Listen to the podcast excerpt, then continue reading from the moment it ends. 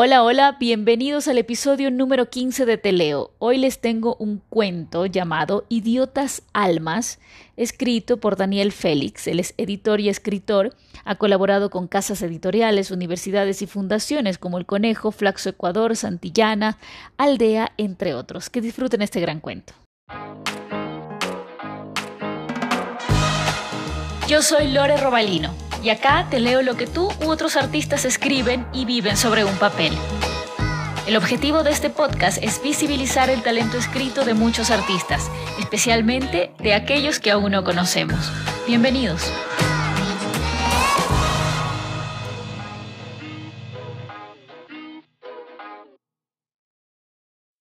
Ahora que estamos así, Carla, voy a contarte lo que me dijo Ernesto.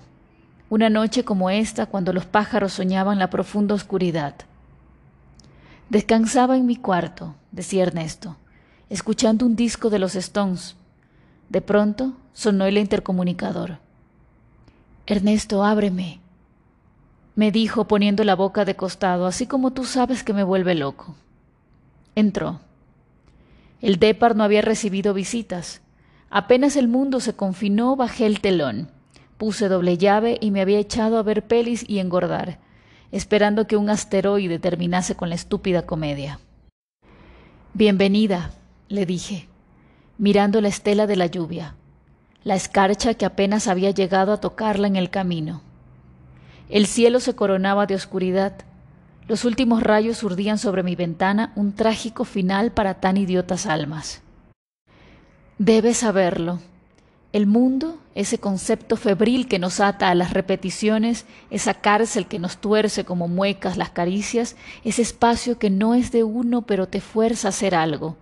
Así, cuando ella llegó, entre los discos de los Stones y músicas pasadas de época, yo estaba apenas comprendiendo toda esta soledad, este silencio sin vaciado. Eran tiempos febriles, el inicio del encierro y los ataúdes en primer plano, en las pantallas, en las novedades del mundo que se iba al carajo. Bienvenida, le dije y le hice pasar. Entró y se sirvió un trago. Ahí, a la mano, en el aparador. El tiempo no se hacía pasar, desde quién sabe cuánto tiempo. El tiempo se me había desarmado por la fuerza de las repeticiones. Las cuentas, el arriendo, la pensión, los útiles de medio año, la hipoteca y el quirografario. El arte de un malabarista financiero consiste en saltar de una cuerda a otra, registrando una caída postergada por tarjetas doradas y plateadas y un contrato importante con un agente del medio. Así las cosas. Ella entró torciendo la boca y a mí me faltaba trago para digerir lo que se venía lo que venía viniéndose, desde que en el supermercado, desde hace un par de semanas, una voz despojada de toda identidad pedía a los clientes mantener el distanciamiento y comprar únicamente lo indispensable. Nunca contestas los mensajes, me dijo, insinuando culpas. Viste que el mundo está por terminar. Por cierto, ¿cómo has llegado? Caminé hasta aquí, Respondió y se sentó en el sillón delante del ventanal que mostraba como fondo de todo aquel drama a la ciudad, trepando la montaña, agarrada con dientes y acero a las piedras de las quebradas, ascendiendo en varillas rellenas de concreto que nos dan cabida. Nos han dado, hasta ahora. Ahora que volvemos a pensar si acaso seguimos cabiendo aquí, en esta tierra mutante que sigue una huella, un trazado estelar de polvo y memoria. La miré, ahí con sus ojos y su imagen fragmentada por la ansiedad y el miedo. No has escrito ni llamado, no sabía si estabas vivo. Le serví otro trago, al intuir un vaso secándose, y me armé de valor para representar la escena. Los vellos del pecho y del pubis se me contrajeron, alertas y solidarios. Hicimos el amor ahí, como en la canción de Nin, como bestias sin domesticar. Su boca jadeaba un viejo canto triste, que se grababa en mi corazón como un rezo, mientras apretaba entre mis dedos su cuello fino y salvaje. Eres lo peor que me ha pasado, me dijo cubierta por mi camisa vieja de Joy Division. Se retorcía con el vaso en la mano, junto al ventanal abierto para que el humo escapase. Lo juro. Está en la declaración que di a la policía esa misma noche. Yo estaba a unos metros, escuchándola gritarme, sosteniendo el vaso a medio llenar, con los ojos torcidos por el deseo y la carencia. Estaba lejos de ella. El cielo, mi testigo oscuro y tembloroso, cedía las luces que desde los edificios se proyectaban. Me pregunto si algún mirón a esas horas, binoculares en mano, hubiera sido mi testigo. Cayó. Ocho pisos no son una broma. La vi torcer el brazo en un gesto de desprecio y lanzar el líquido hacia afuera, en un movimiento que la fue arrastrando a una velocidad imposible. Salté hacia ella. Juro que lo hice. Quedé asido del taco de su zapatilla mientras su cuerpo se abismaba en la oscuridad del vacío. Palabras más, palabras menos, así me lo contó Ernesto. Lo peor recién comienza. Carla, debo decirlo, antes de que la noche nos alcance. Ella caía, cayó. La vi caer los ocho pisos y la imagen se guardó en mi cabeza.